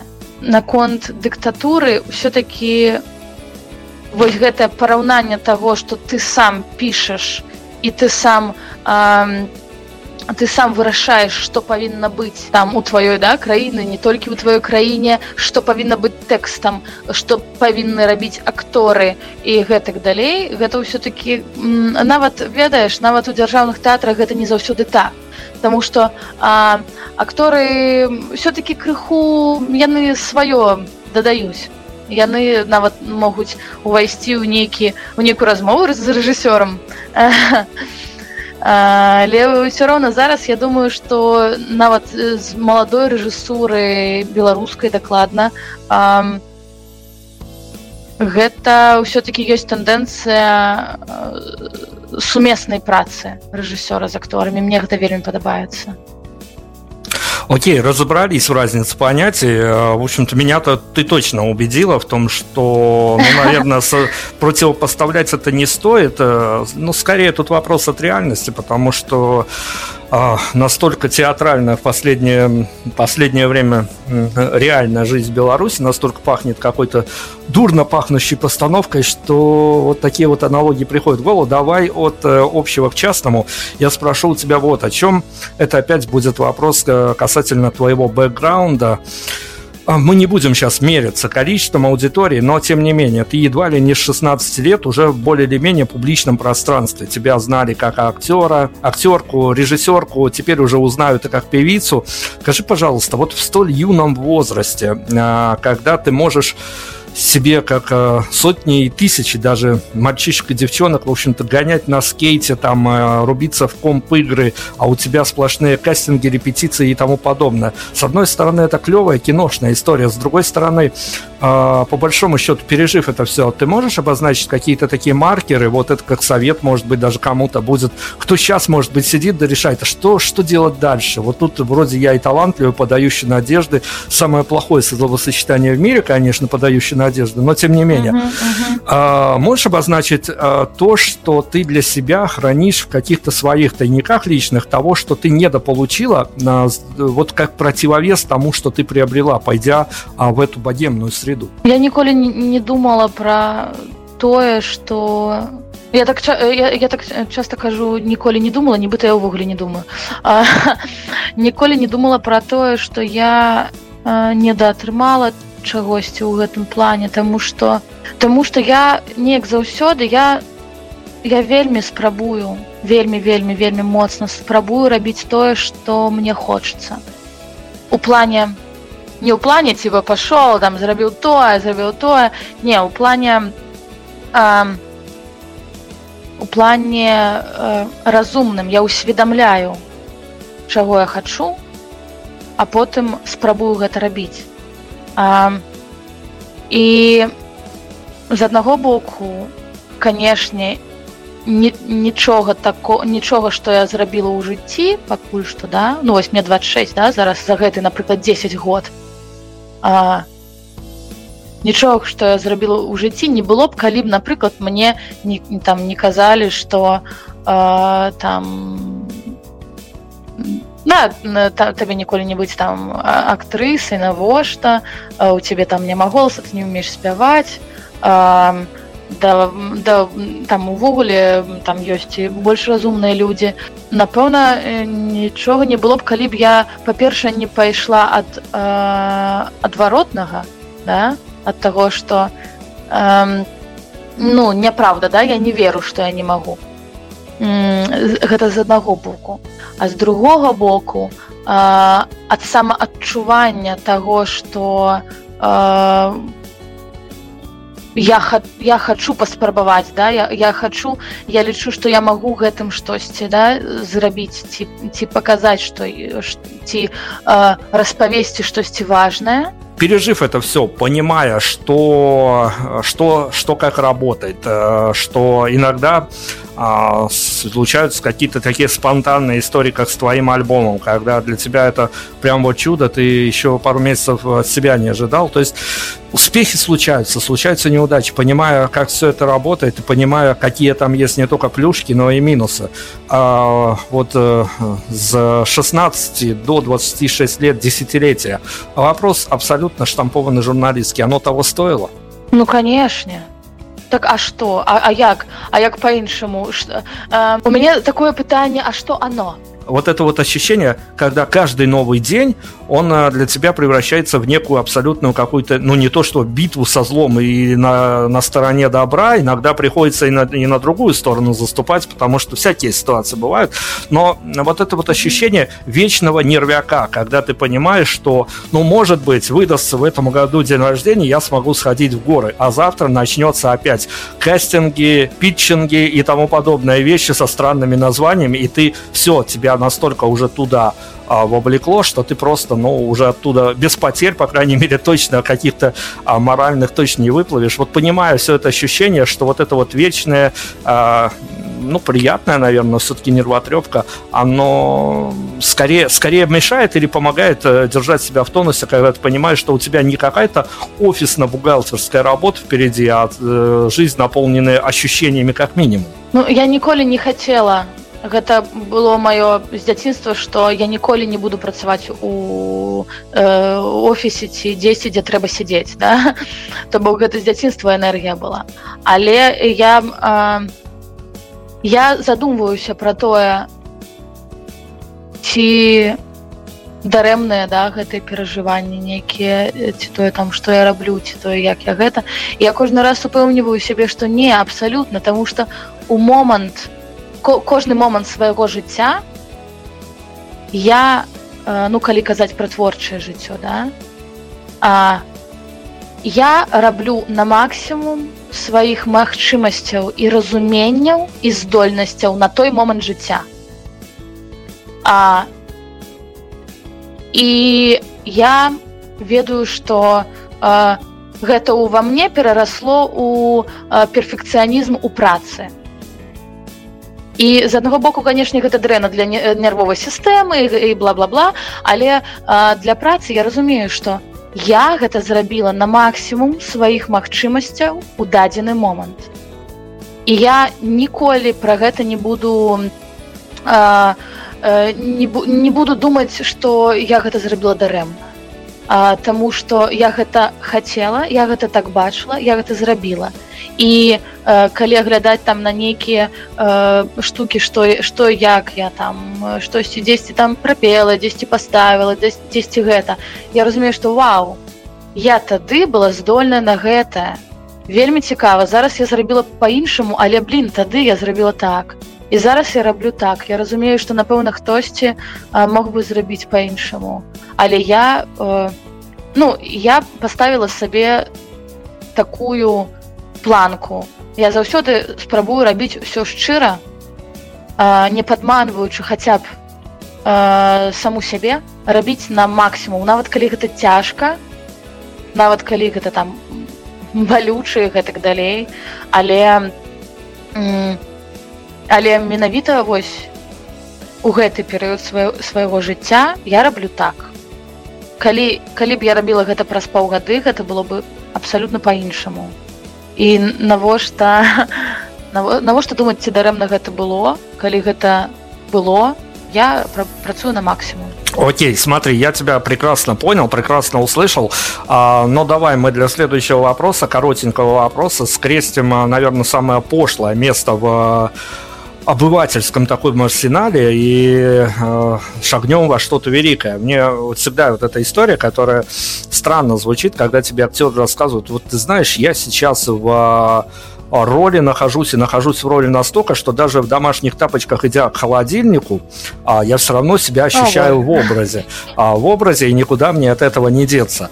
То есть это, конечно, красивая такая история, когда актеры в образе, когда даже... Это патология. Когда дома. Но скажи, пожалуйста, вот действительно, а, можно найти, это, это какая-то сложно сочиненная формула или какая-то личная формула, надо договариваться с самим собой, чтобы разделять реальность и вот э, моменты, когда ты живешь постоянно в творчестве творческих поисках, чтобы действительно не превратиться в человек, который, ну, строго говоря, это, конечно, такие волшебные люди, оторванные от реальности, но иногда, когда ты отрываешься от реальности, может прям вот все, э, все пойти не по плану, скажем так.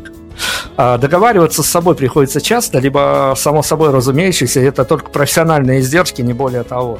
Постоянно, постоянно э, доводится домаўляцца с собой, але тое, што вось у вобразе заўсёды гэта ну гэта паталогія, гэта псіхіятрыя. І нават у акторскім плане э, ты і твой персонаж вы заўсёды на нейкім э, ну паміж вами ёсць нейкая мяжа.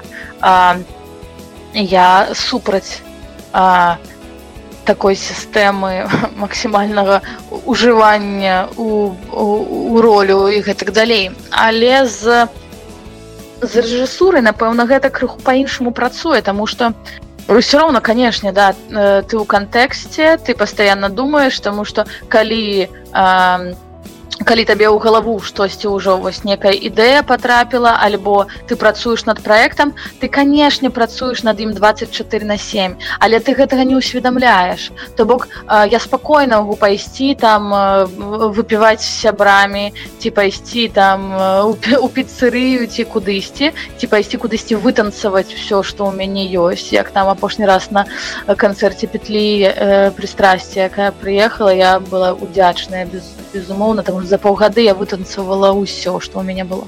А, і а, але калі ты штосьці ўбачыш то, бок твой мозг ён працягвае працаваць а, ну ён просто гэта ведаеш як такое камп'ютар у рэжыме сну. Ён заўсёды ну типа ён у рэжыме сну але калі штосьці а, нейкая думка некая гэта ён заўсёды гатовы пайсці працаваць як як э, такое становішча зероў то бок зероў гэта ты э, і адпачываеш але ты ў такім полуактыўным э, знаходзішся з становішча але ў любы момант ты рэагуеш на ўсё што вакол адбываецца. І у мяне напрыклад я лічу што гэта ну нормально з працай тое ж самае я не знаходжуся заўсёды ў такім э, паўдэпрэсіўным э, чымсьці які толькі думае пра працу пры тым што ў мяне вельмі шмат паралельна праектаў каля там 5-6 асабістых маіх. І калі б я настолькі была унутры мне падаецца ну типа я б до 26 не дожила дакладна і моя нервовая сістэма сказал мне ревідерчы але гэта гэта ўсё просто пераходзіць нейкі больш прафесійны прафесійную рэч.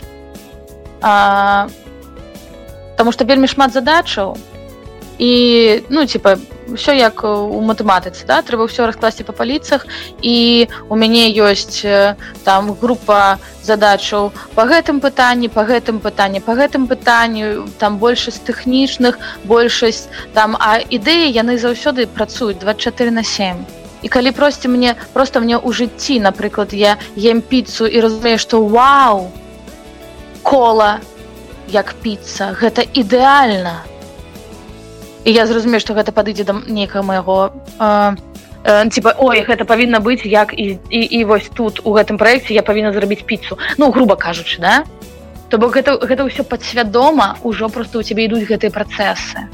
І мне падаецца што гэта правільна наладить себе на такую на такую працу? С профессиональной трансформацией мы худо-бедно разобрались чтобы вообще не забегать действительно в какие-то совсем уж необъяснимые области. Но расскажи я вот очень коротко чтобы ну не вбивать себя в какие-то позитивные энергетические поля потому что из них потом некомфортно выбираться поэтому лучше всегда какой-то баланс сохранять. О хорошем скажи мне пожалуйста оно что происходит когда у тебя твой личный триумф в качестве э, режиссера, когда режиссерки, когда ты поставила удачно пьесу, вот она прям по энергетике заходит и залу, и твоим актерам и тебе, но зал уйдет по своим делам, актеры разъедутся по квартирам, ты не можешь выйти, ну, по крайней мере, в Беларуси точно не можешь выйти на перекресток центрального города и сказать о том, и начать кричать о том, что это гениально, вот просто потому что так оно и есть для тебя, потому что тебя за, за одиночный аппетит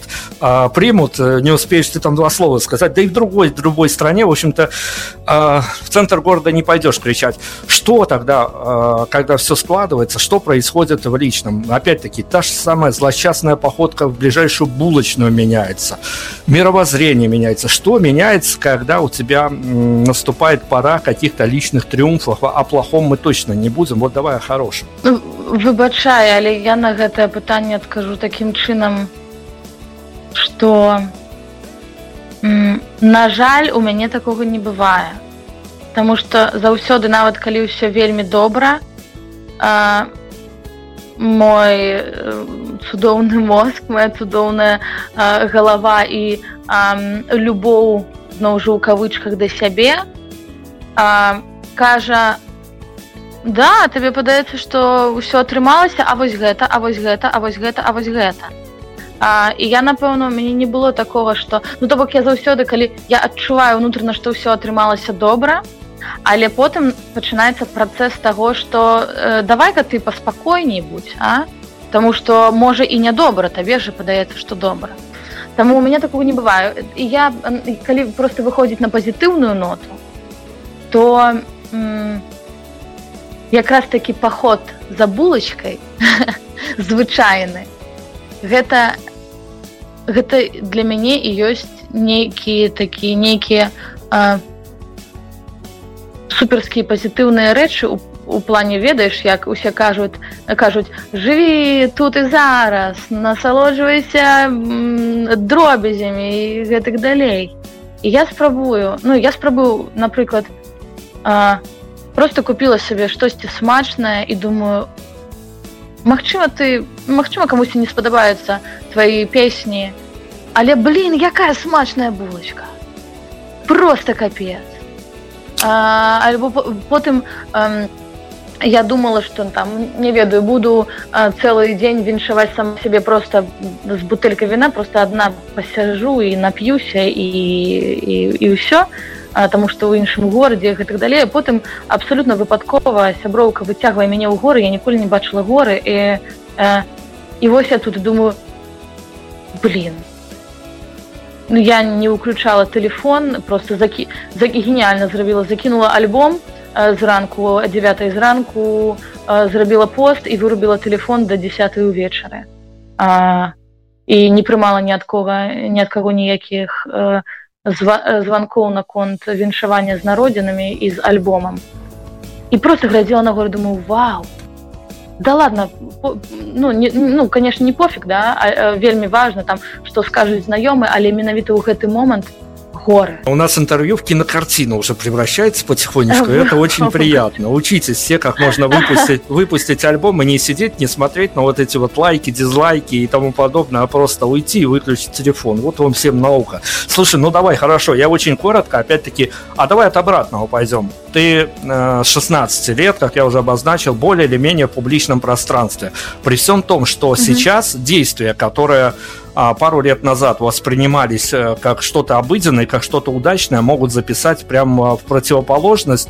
А вот понимая, что в твоей жизни случались и походы на федеральные каналы, и чтение стихов а, в утреннем эфире главного телевизионного канала, а, oh, yes. без конкретных каких-либо примеров. Вот абсолютно я сейчас не про это, я просто опять-таки про ощущения твои эмоционально.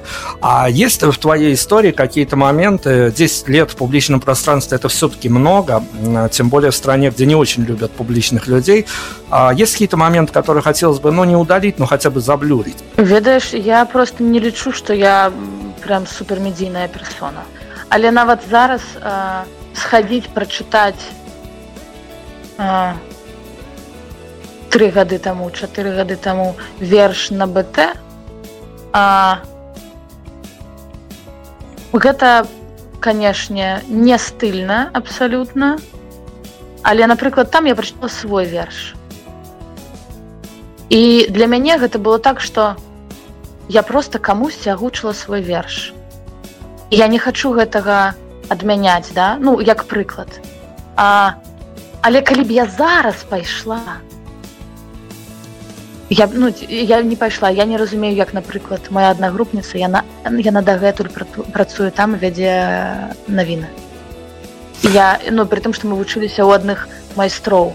І я гэтага не разумею. То бок я а, я напэўна ну не хочу нічога адмяняць. Можа я хацела б адмяніць якісьці словы просто ў жыцці калі камусьці сказала штосьці не так як я мела на увазе я альбо штосьці агіднае камусьці сказала.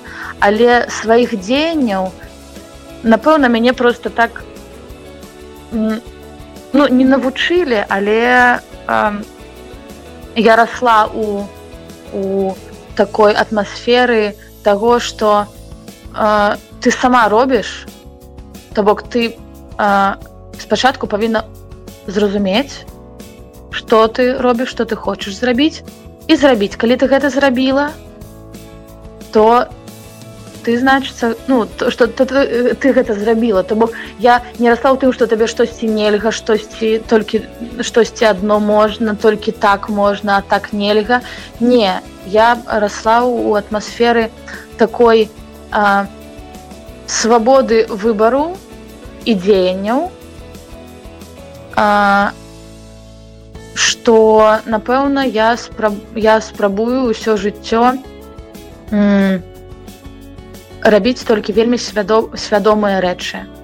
Ты ты які за які мне ну потым не будзе неяк стыдно. Ну, Полин, я сразу говорю, что в моем вопросе абсолютно точно не было формулировки о том, что сходить на БТ это плохо. Для кого-то это мечта жизни и теперь и в будущем будет добраться до я федерального канала.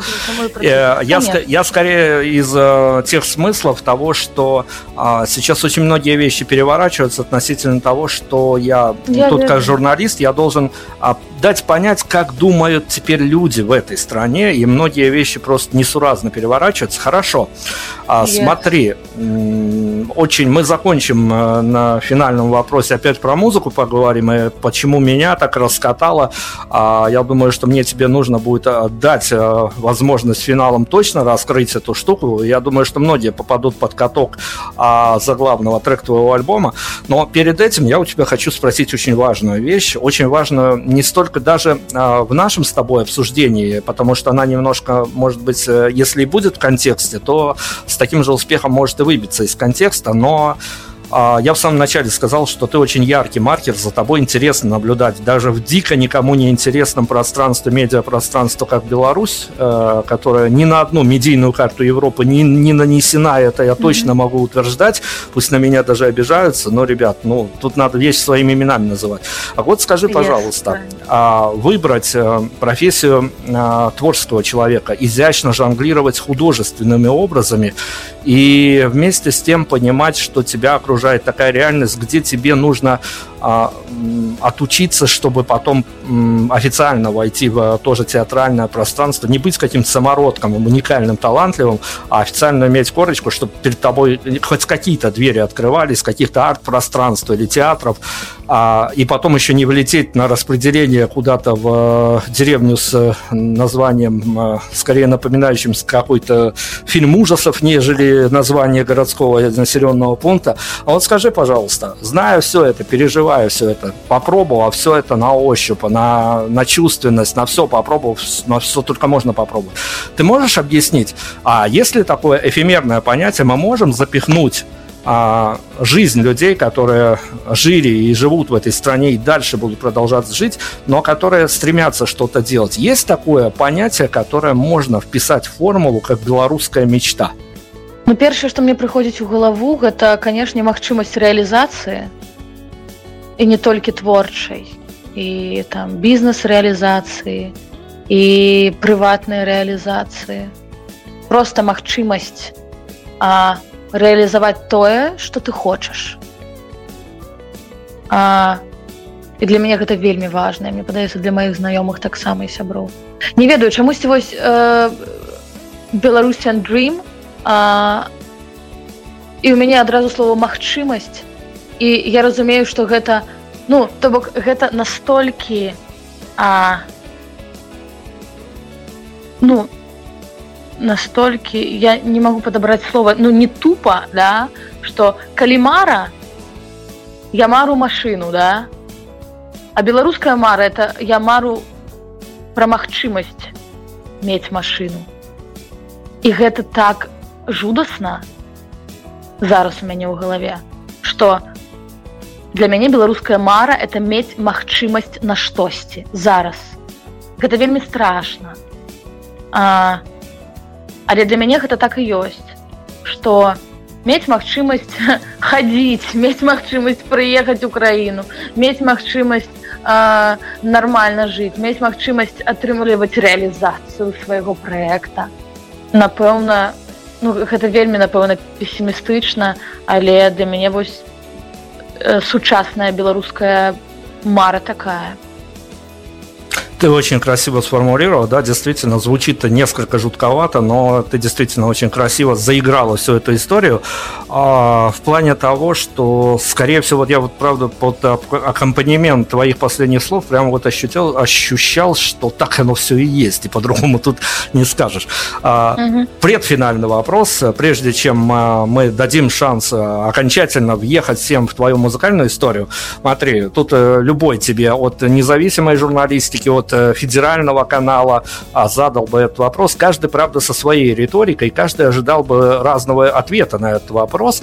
но покинув Беларусь, э, изначально Украина, теперь Польша, ты заметила эту ментальность, э, разницу в людях, в творческих людях прежде всего, потому что разницу в бытовых отношениях искать, как мне кажется, бессмысленно. Каждый а, должен понять, какие условия окружают, а потом уже искать угу. ментальную разницу. Но вот творческие люди, они более или менее на одной волне. А, это нечто мифическое, эфемерное понятие, что ментальность украинцев, культурный код украинцев, поляков, он отличается от э, белорусов, либо как бы ожидали, наверное, федеральные каналы спросить тебя, ты бы сказал, они бы ожидали ответа, что мы все едины, и одна нация, и я скорее этого, этого не замечаю, а скорее скучаю по белорусским березкам и чистым улицам. Понимаешь, вопрос один, результаты, кто его задает, могут быть разные. Я сейчас просто тебя, наверное, как человек заинтересованный, а, спрашиваю вот э, из интереса, что за тобой дико интересно следить, как я еще раз повторяюсь, и как я сказал, сказал в начале, ты э, один из очень небольшого количества внятных спикеров, э, которые могут э, правильные вещи доносить простым языком. Вот скажи, пожалуйста, про ментальность. А, вопрос уместен, но какие у тебя ощущения по этому поводу?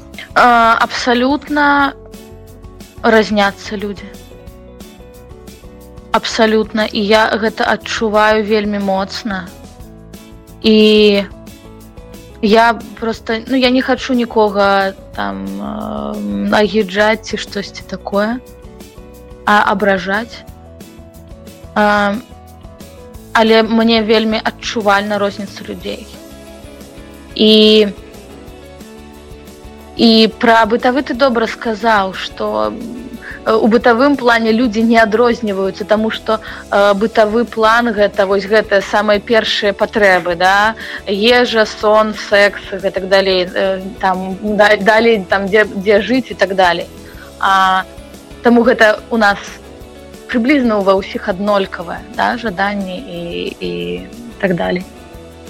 А вось далей ідзе канешне вельмі моцнае уплыванне а, становішча краіны і прычым не толькі на ну, на нейкую групу людзей а менавіта становішча пачынаючы там э, ад э, бабулі дзядулі потым гэта ўсё перайшло бацькам потым гэта перайшло нам вам потым дзецям і гэта як кажуць конечно што менталітэта не існуе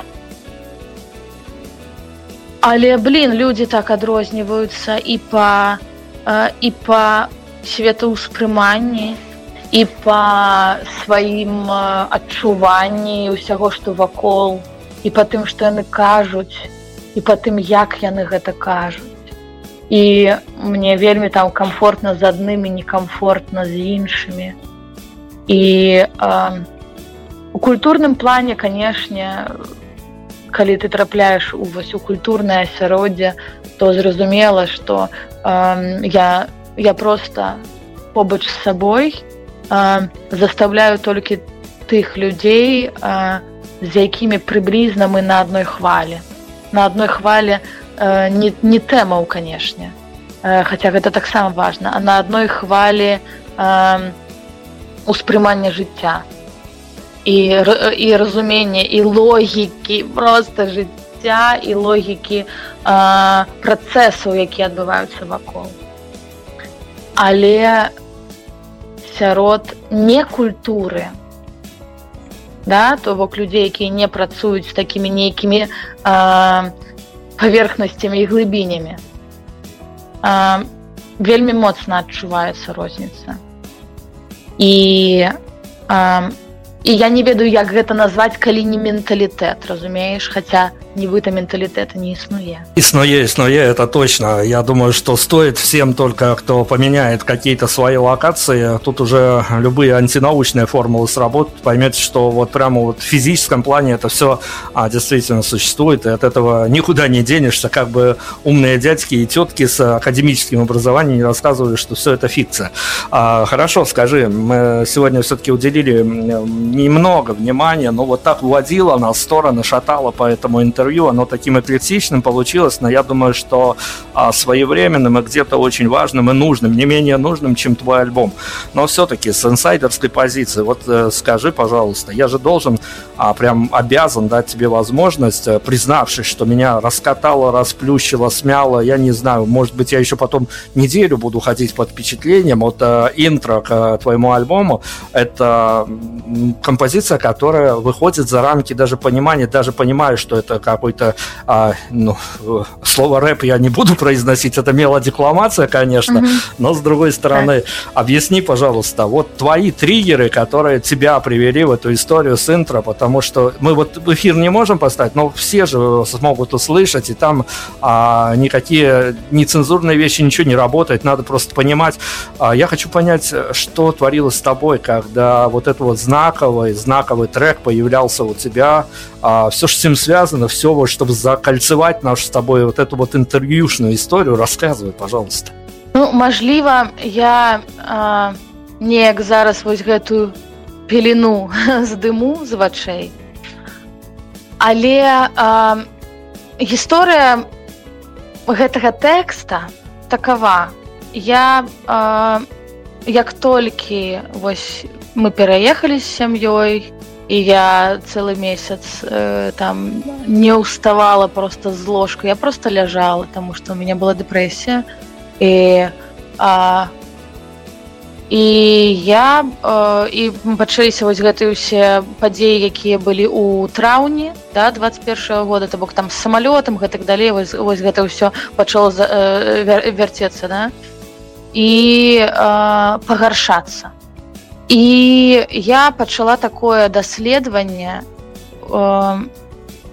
я пачала пытацца ў усіх сваіх знаёмых незнаёмых наконт таго як яны адчуваюць сябе хтосьці там ну я хацела зрабіць такі мульціпраект лабараторыю спектакль не ведаю што просто па адчуваннях чалавека на не абавязкова там не, не беларуса не канкрэтна. Па адчуваннях чалавека у абставінах невядомасці і там дэпрэсіі трывогі гэтак далей.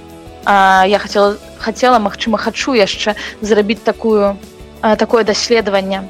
І адным з маіх а, таких апытаў людзей было тое што я попросила ў нстаграме усіх усіх каго можна. То бок не тое каб э, а людцы адкажыце а калі ласка перашліце сваім усім хто хоча адкажыце буду вельмі удзячная апісаць тое апісаць свае адчуванне у дадзены момант свайго жыцця трыма словамі.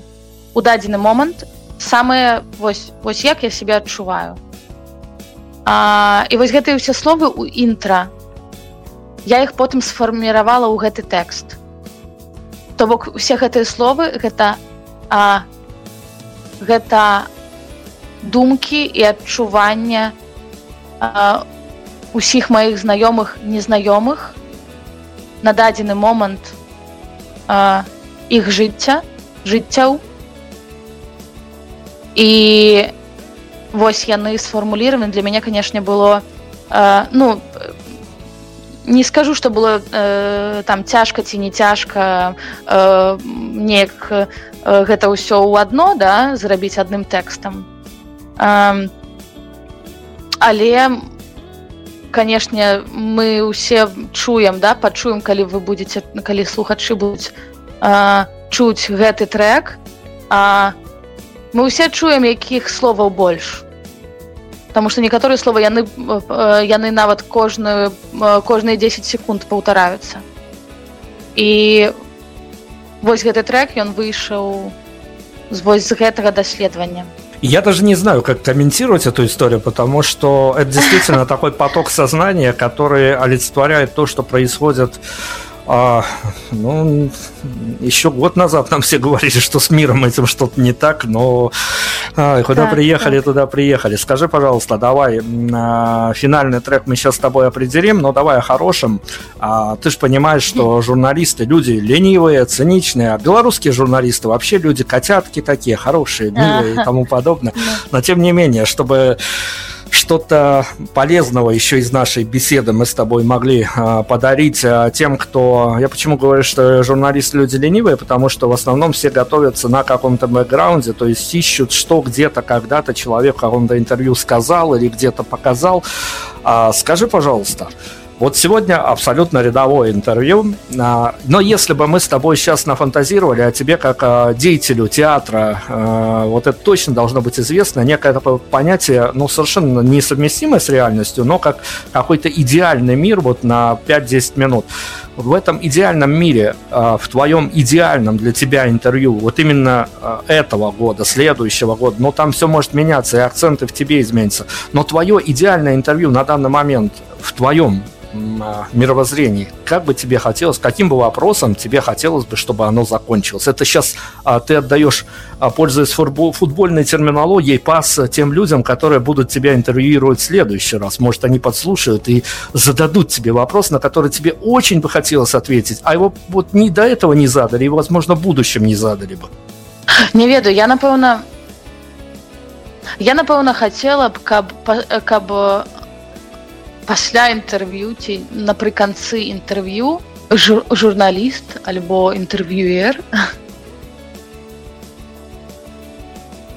сам сказаў што ён сапраўды што ён сапраўды думае пра тое что робіць гэты человек. Ну я я этой участи точно лишен потому что я в самом начале сказал а, какие причины были у меня позвать нашу сегодняшнюю героинь на интервью. Я абсолютно не отказываю сейчас. После большого разговора я для себя картину мира точно по отношению к нашей сегодняшней героине точно не изменил. И могу как и в начале так и в финале сказать что это очень яркий такой представитель белорусского культурного не то что даже пространства а культурного социума. Человек который ну вот, э, вот, вот бывают такие вещи, за которыми просто интересно и э, как-то даже не интересно. Тут слово, которое не все отображает. Ты болезненно за ним следишь, переживаешь, а даже находясь в каких-то разных плоскостях, а журналисты э, часто по разные стороны баррикады с музыкантами, и с актерами, и с режиссерами, они скорее как враги в каком-то смысле. А когда после альбома вот сразу пишут, дайте нам интервью, а ты еще в реальности не пришел от альбома, поэтому а, у нас сегодня был действительно яркий момент э, белорусского, а, все-таки подчеркиваю еще раз, белорусского а, культурного феномена, скажем так, это девчонка, которая вот свои 20 с небольшим, уже вот сколько нам поводов дала поговорить с ней обо всем и о многом. Я думаю, что еще много поводов даст.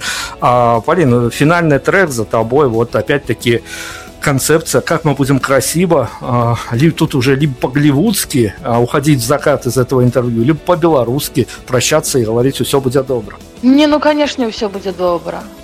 Все будет добро, але с пытаннями.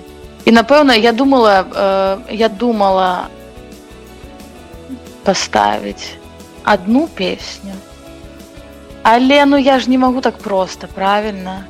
Тому э, я хачу каб каб э, ты паставіў песню якая для мяне была вельмі цяжкай. Якая э, у напісанні і у першы раз калі я яе выконвала на канцэрце я э, мне было вельмі цяжка я думала я не дапаю і яна канешне ну такая напэўна не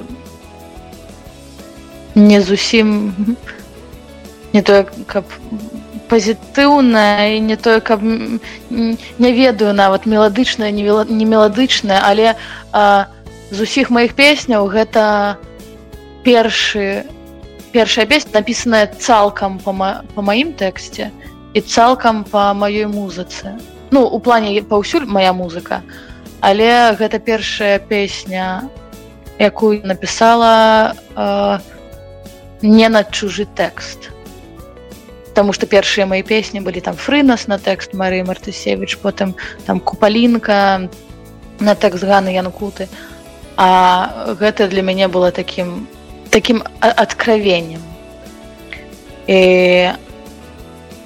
і я паспрабавала зрабіць добры фінал шчыра кажучы вось вось нягледзячы на ўсё тое пра што мы сёння э, размаўлялі і пра ўвесь напэўна вайп альбома і таго што я раблю я спрабую заўсёды э, даць нейкую надзею хаця б каб яна была у людзей у жыцці тому что канешне зараз сусвет крыху едзе дахам цалкам толькі ў беларусі.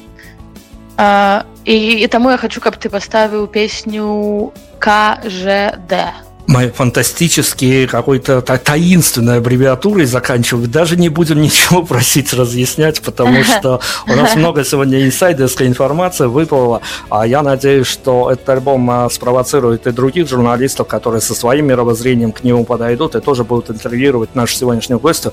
Полина, огромное спасибо. На самом деле ты, э, ну, по крайней мере, очередным своим вот этим медиа всплытием опять-таки а, вырвало э, меня конкретно из какой-то привычной парадигмы, опять за, за, забросило куда-то в какие-то переосмысления, не всегда, наверное, с, опять-таки с позитивными оттенками, но для этого а, настоящие авторы и творят, чтобы человек тоже сопереживал этой истории и был одним из ее виртуальных таких незримых участников. Спасибо тебе огромное и за альбом, и за время, то, что ты нашла на это интервью.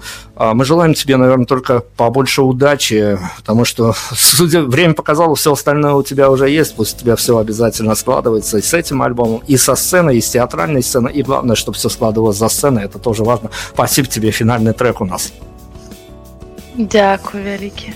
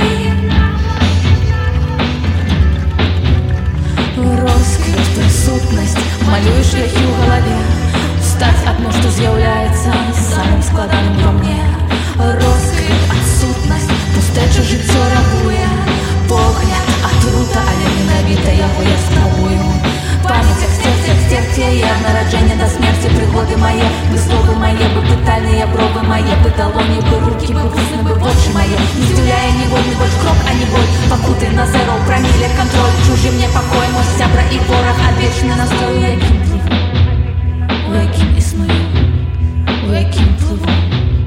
Я кем и сную Знаешь, як плыть без мети Знаешь, як дыхать темрой. Знаешь, як спать без веры. Знаешь, что нам рабіць з гэтым? Знаеш что існуе пекла знаеш дзе з яго выход? Знаеш что застаецца у